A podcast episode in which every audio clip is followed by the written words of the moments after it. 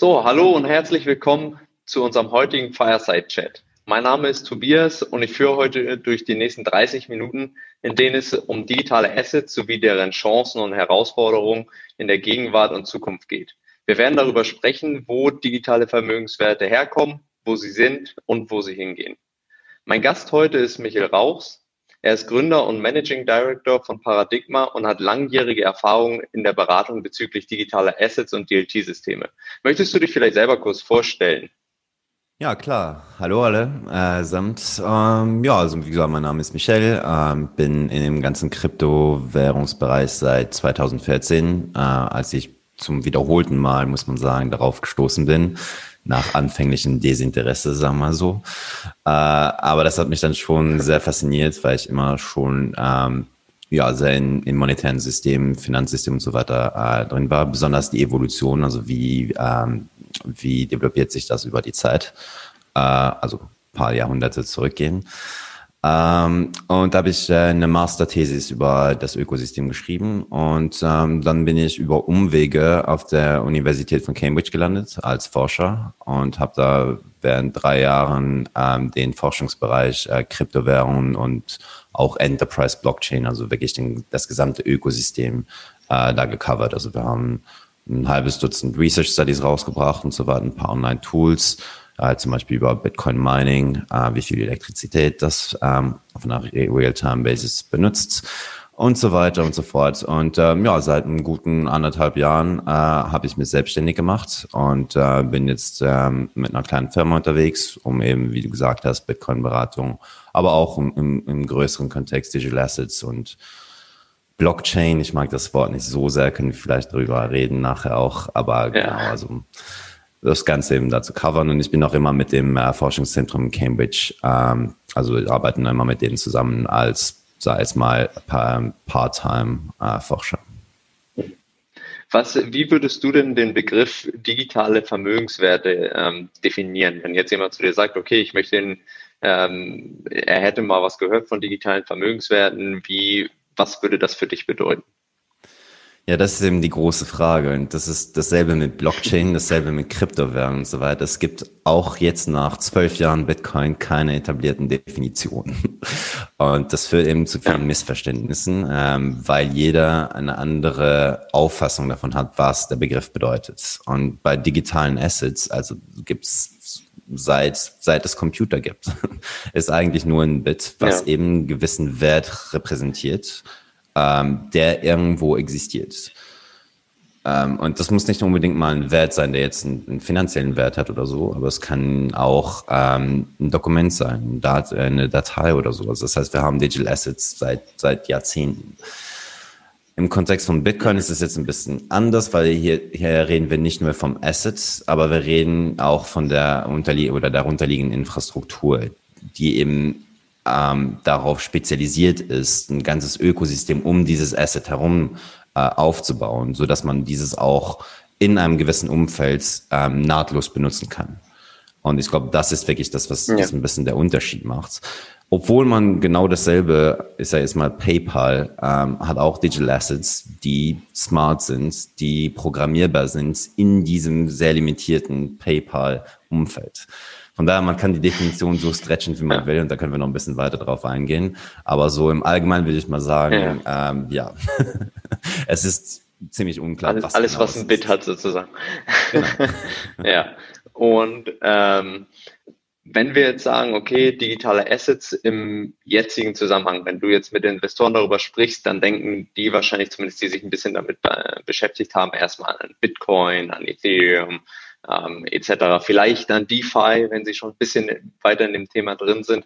Was denkst du sind so, ähm, wenn wir jetzt an Anwendungsfälle denken, tatsächlich die größten Anwendungsfälle, die, die wir im Moment sehen und die vielleicht auch am aussichtsreichsten sind im Markt? Sind es tatsächlich die Cryptocurrencies an sich oder ist es, geht es nachher wirklich weiter, ähm, dass wir zukünftig ganz andere Anwendungsfälle sehen, die da ähm, ja, sehr viel mehr Potenzial noch haben?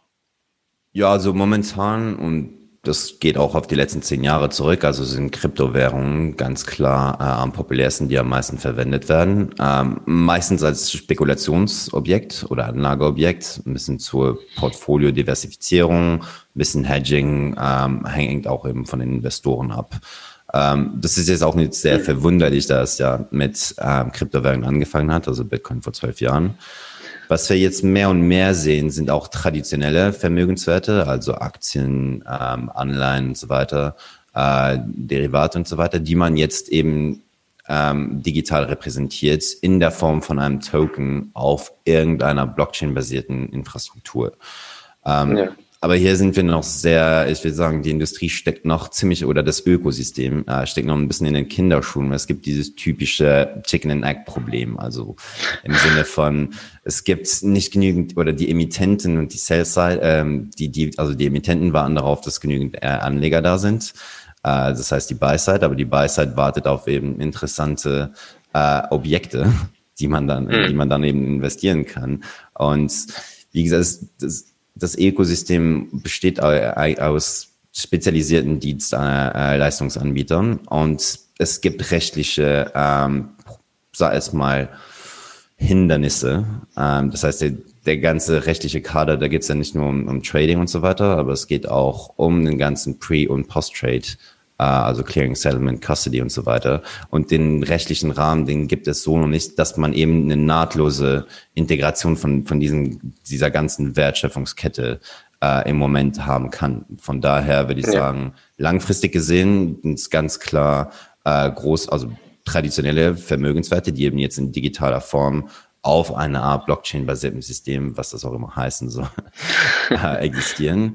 Äh, aber kurzfristig gibt's, also geht's vor allem, würde ich sagen, großen Potenzial um, um, um Kryptowährungen. Okay, ja, vor allem jetzt und wahrscheinlich auch noch in den nächsten paar Jahren. Das, das denke ich auch. Und du hast es gerade schon angesprochen, äh, dass zum Beispiel beim Thema Regulatorik oder ähm, Custody etc. immer noch ein paar Fragezeichen da sind.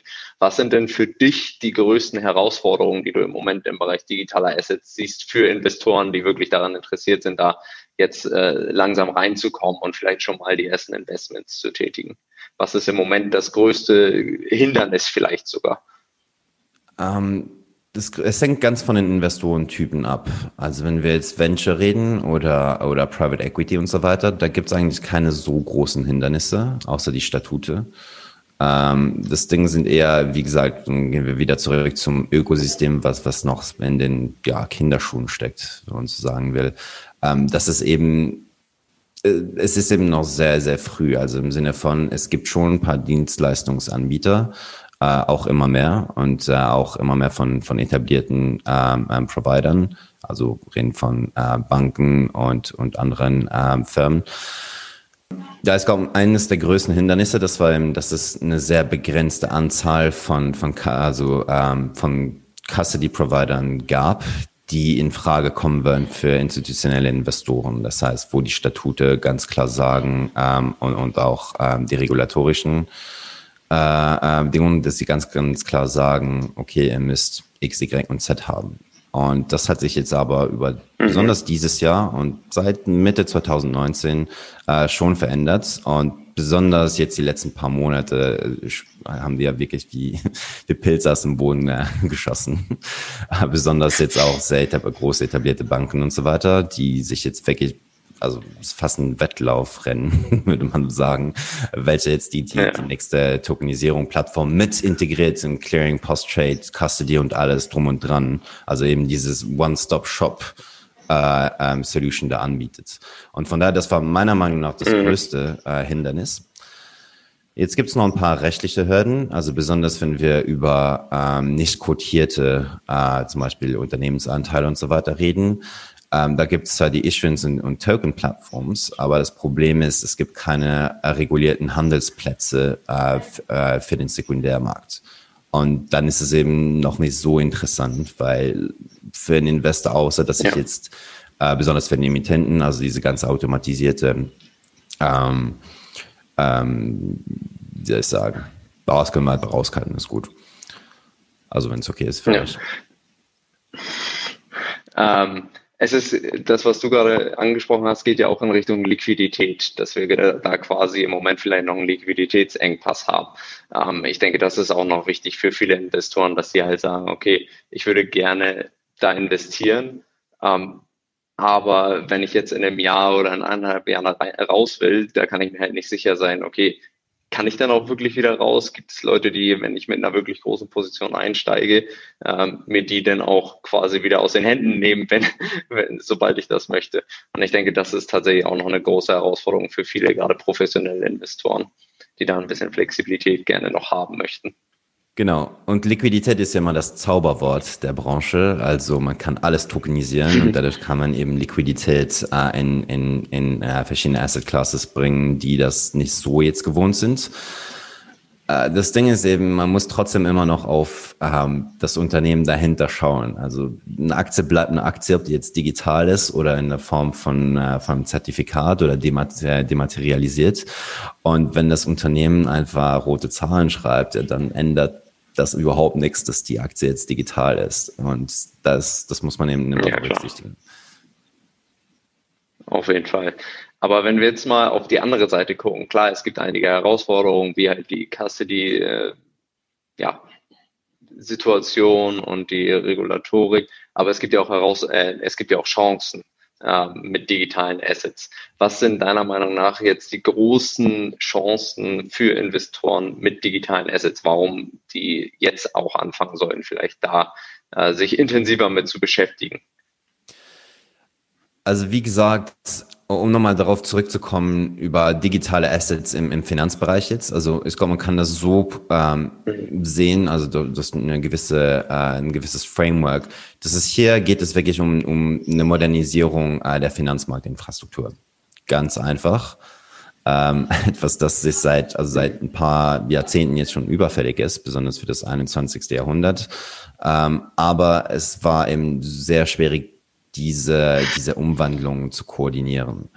Ähm, jetzt mit Blockchain, digitalen Assets und dann auch Bitcoin und immer größerem Medieninteresse, aber auch von Investoren und so weiter, hat sich da jetzt enorm viel in ein paar Jahren getan. Das heißt, ein bisschen auf dem ganzen, der ganzen Hype-Welle, würde ich mal sagen, damit ähm, ähm, ja, mitgesurft und eben davon profitiert, um eben die Weichen zu legen, um, äh, um die Building Blocks von, von einer komplett neuen, modernen Finanzinfrastruktur, die eben im Grunde, äh, also im, im, im Grundbereich wirklich digital ist, also end-to-end, -end, äh, ja. um die aufzusetzen.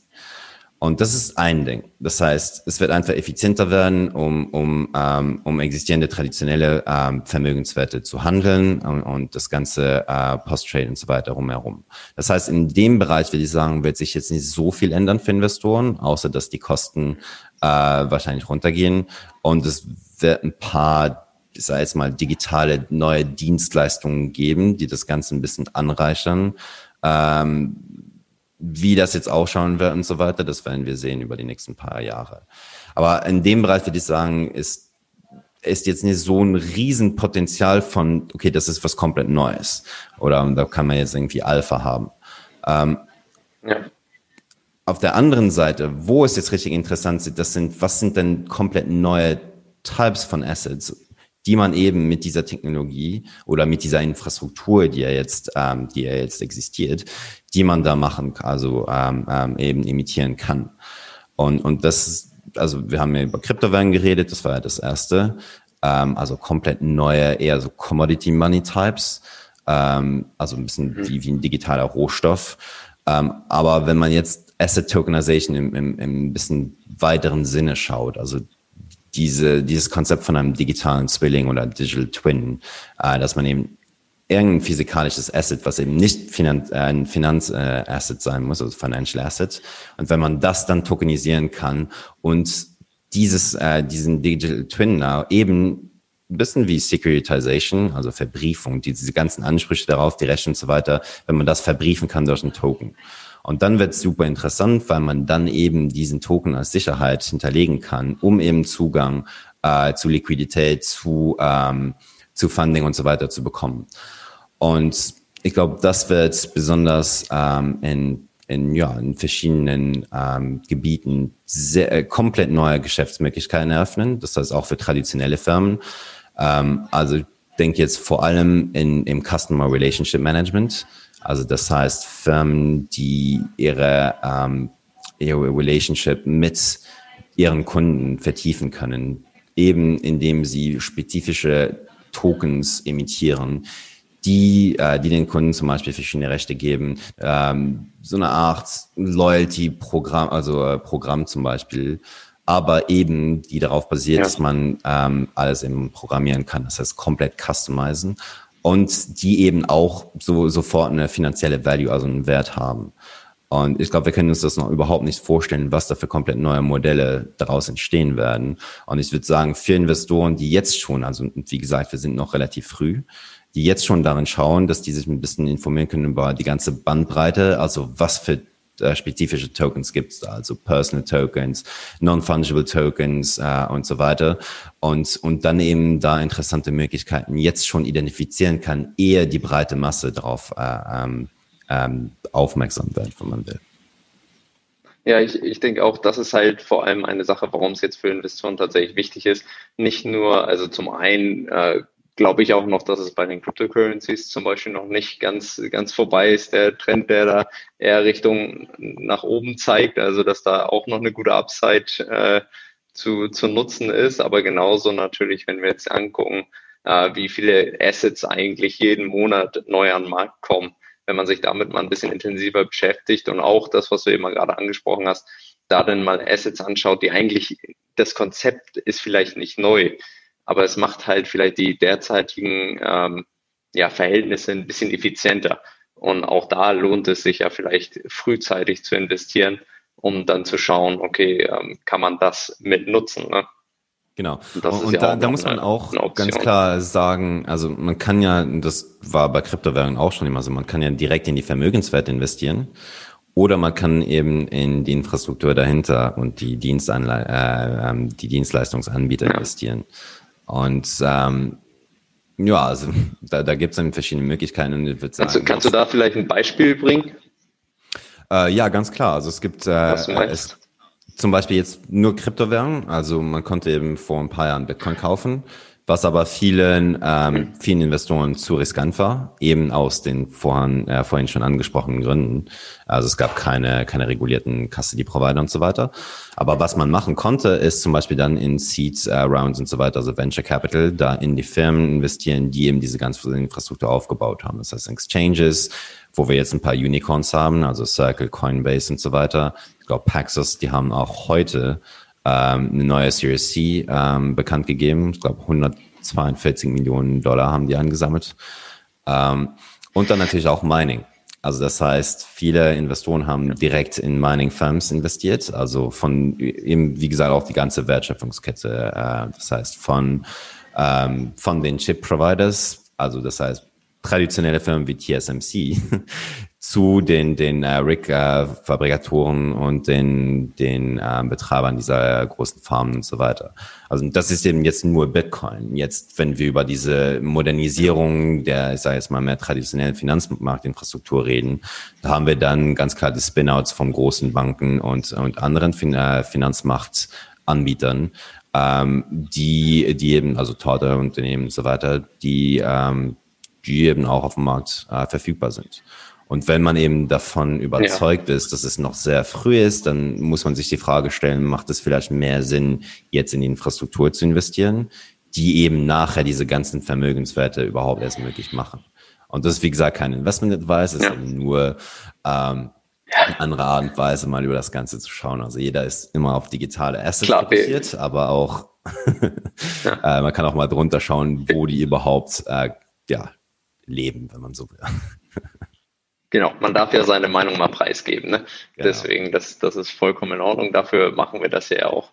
Und ähm, mit Blick jetzt auf genau solche Herausforderungen, ähm, würdest du da schon auch sagen, dass sich digitale Assets im Allgemeinen, also jetzt wirklich auf den, auf den Kryptobereich vielleicht eher bezogen, ähm, auch wirklich für langfristige Anleger äh, lohnen? Weil viele sagen ja mal, ja, man kann da kurz rein, hoffen, dass äh, eine schnelle Upside gibt und dann wieder raus? Oder würdest du auch sagen, okay, das ist wirklich auch äh, langfristig, äh, für langfristig denkende Investoren relevant? Ähm, ja. Wie gesagt, das hängt ganz von den, von den Assets wieder ab. Also zum Beispiel so eine Kryptowährung wie Bitcoin, das sehe ich eher so wie ein, wie ein Goldinvestment. Also nichts mit Trading. Das kauft man am besten oder investiert man und dann ähm, ja, jetzt für institutionelle Investoren vielleicht nicht so, aber jetzt als Privatperson, das sperrt man irgendwo weg und dann schaut ja. man die nächsten zehn Jahre nicht mehr danach. Ähm, ja. Also so halte ich das persönlich. Und das Kost, ist Costolani vom Feinsten. Ne? Genau, ja, genau, ja. genau das. Ja. Ähm, wenn es jetzt um andere Assets geht, äh, also zum Beispiel Stablecoins oder so weiter, ist ja per Definition jetzt kein Anlageobjekt, aber da, da hm. geht es dann ganz klar um den Nutzwert. Ähm, und dann, wie gesagt, traditionelle ähm, Assets, ja, also eine Anleihe wird anders bewertet ja. als eine Aktie und dann sind wir wieder bei traditionellen äh, Bewertungen. Klar.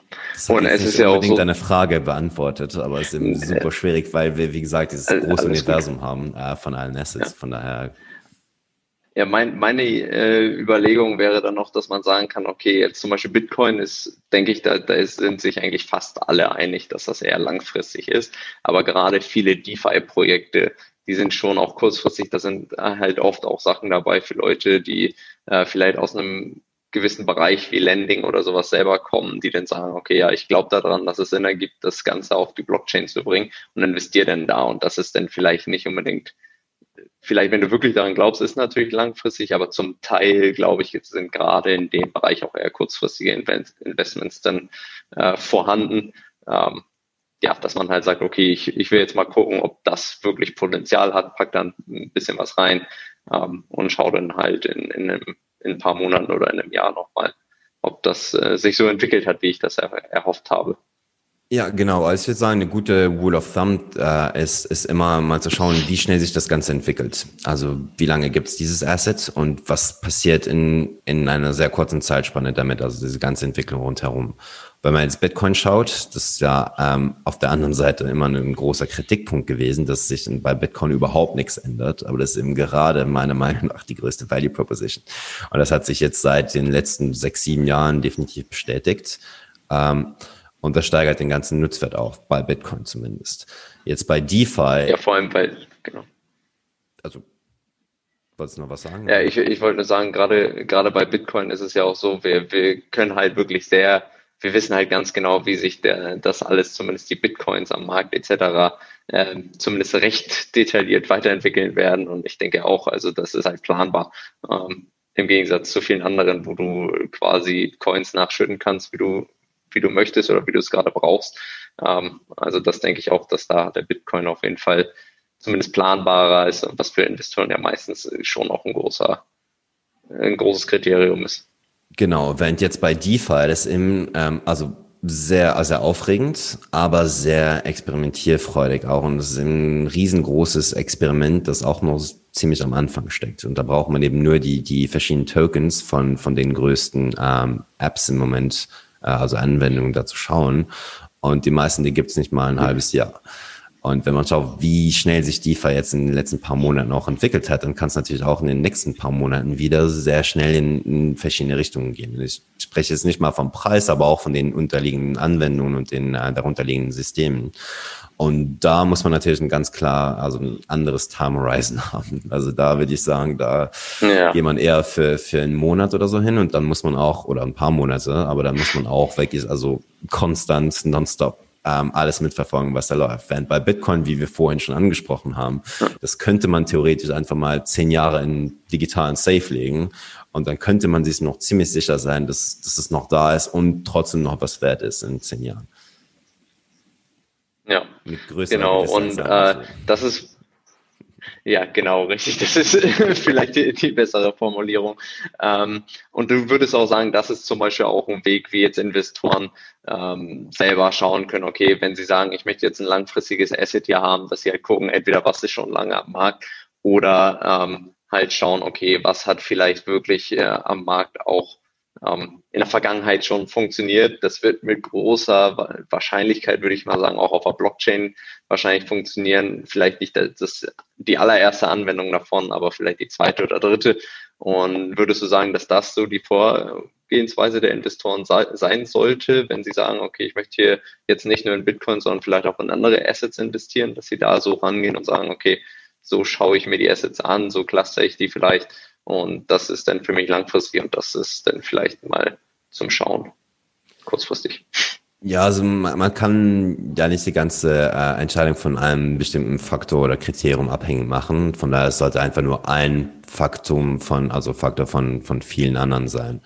Und dabei muss man auch bedenken, also wenn wir jetzt über Kryptowährungen reden, das heißt jetzt nicht diese breiten, also digitalen äh, Aktien oder so, aber wirklich Kryptowährungen und diese ganzen äh, Tokens auf, auf Open Public Blockchains, ähm, muss man auch eben die, die individuellen Tokens ähm, anschauen. Also was genau ist der Grund dahinter, die Value Proposition? Und da gibt's Unterschiede wie Tag und Nacht. Also man muss nur die Top 10 schauen und da, da die meisten probieren komplett verschiedene Sachen und da sind für komplett verschiedene Nutz- äh, oder Anwendungen eben konzipiert worden.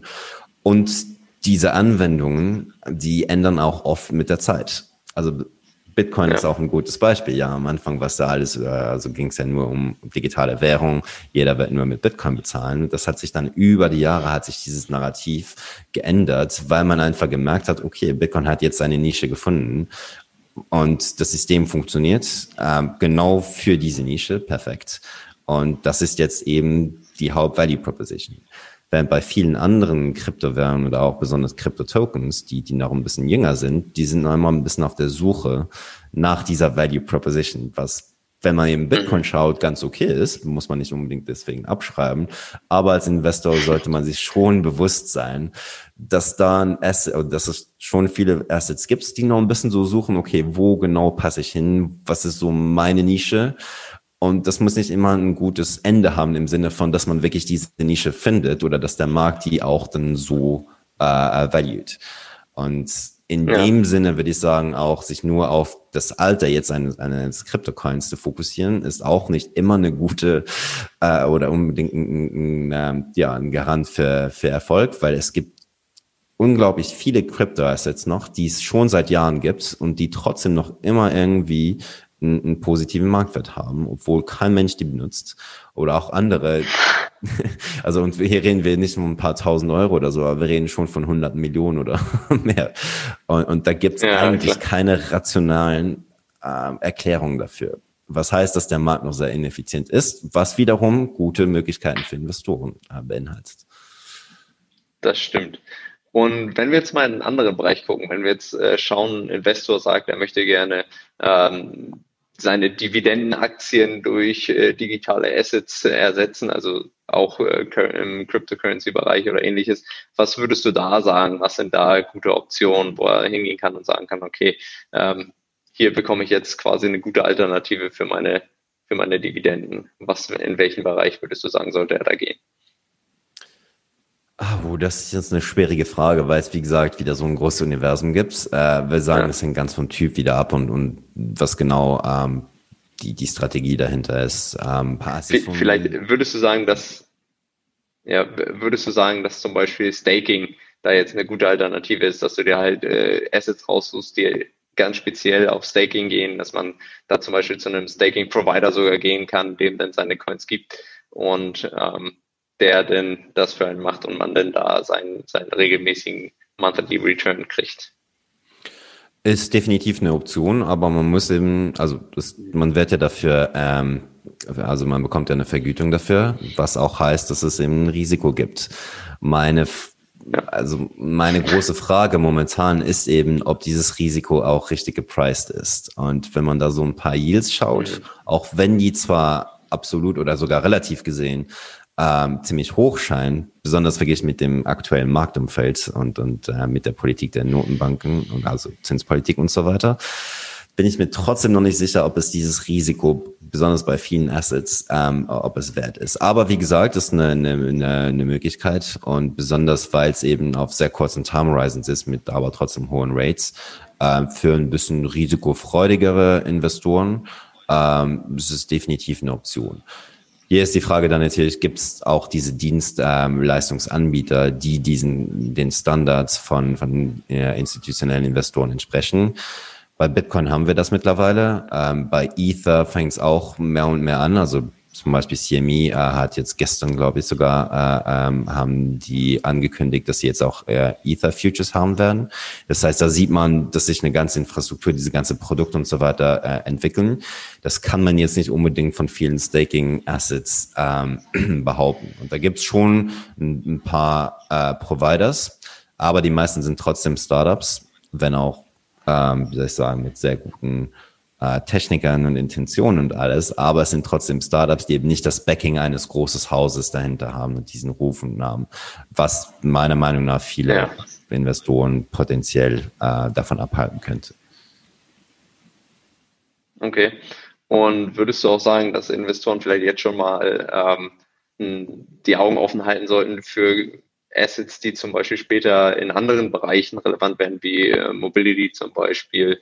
Ähm, da gibt es ja auch einige Firmen, die jetzt schon gucken, die, die da ähm, ja, Blockchains entwickeln, die, die dafür relevant sind für Carsharing, für IoT im, im Allgemeinen. Ähm, und weißt du oder kennst du da vielleicht, nicht, dass du die explizit nennen musst, aber vielleicht äh, Anbieter, die da schon in die Richtung entwickeln, wo Investoren vielleicht auch in die Richtung mal schauen können, dass sie halt da, also ich denke, wir sind uns alle einig, dass das relevant sein wird in der Zukunft und dass sie auch an dem Trend dann natürlich entsprechend teilhaben können. Ähm, also ich würde sagen, in dem Bereich sind momentan ganz klar diese Non-Fungible Tokens, also NFTs, ähm, diese Marketplaces um, um Dig äh, Digital Collectibles. Also, mhm. wie sagt man das auf Deutsch? Ein Collectible, ein ähm, Sammel, äh, ja, Sammelstück. genau. Ja. Ähm, was eben nicht jetzt einen besonderen Nutzwert äh, hat, wie zum Beispiel ein, ein, ein, Artwork oder sowas, aber was einen mhm. gewissen sentimentalen Wert hat für, die, für verschiedene Leute und deshalb auch einen finanziellen Wert hat äh, und eben gehandelt dann werden kann. Und da gibt es mittlerweile sehr viele Experimente ähm, von Leuten, die eben sich selber auch tokenisieren, also verschiedene äh, Aspekte von jetzt einer Person oder zum Beispiel bei Influencers, ähm, deine Zeit kannst du da äh, tokenisieren. Ähm, also besonders bei internetnativen, äh, ich will das mal sagen, Firmen und, und, und Dienstleistungen. Ähm, da, wird sehr viel experimentiert momentan.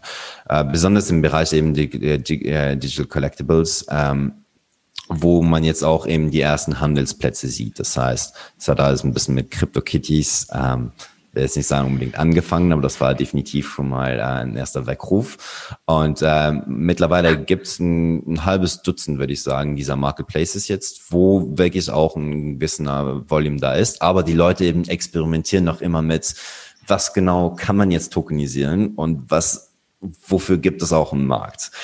Ähm, und deshalb würde ich mal sagen, in diesem ganzen NFT-Bereich, also da, ähm, das ist definitiv schon mal ein Bereich, wo, wo man sich jetzt umschauen kann.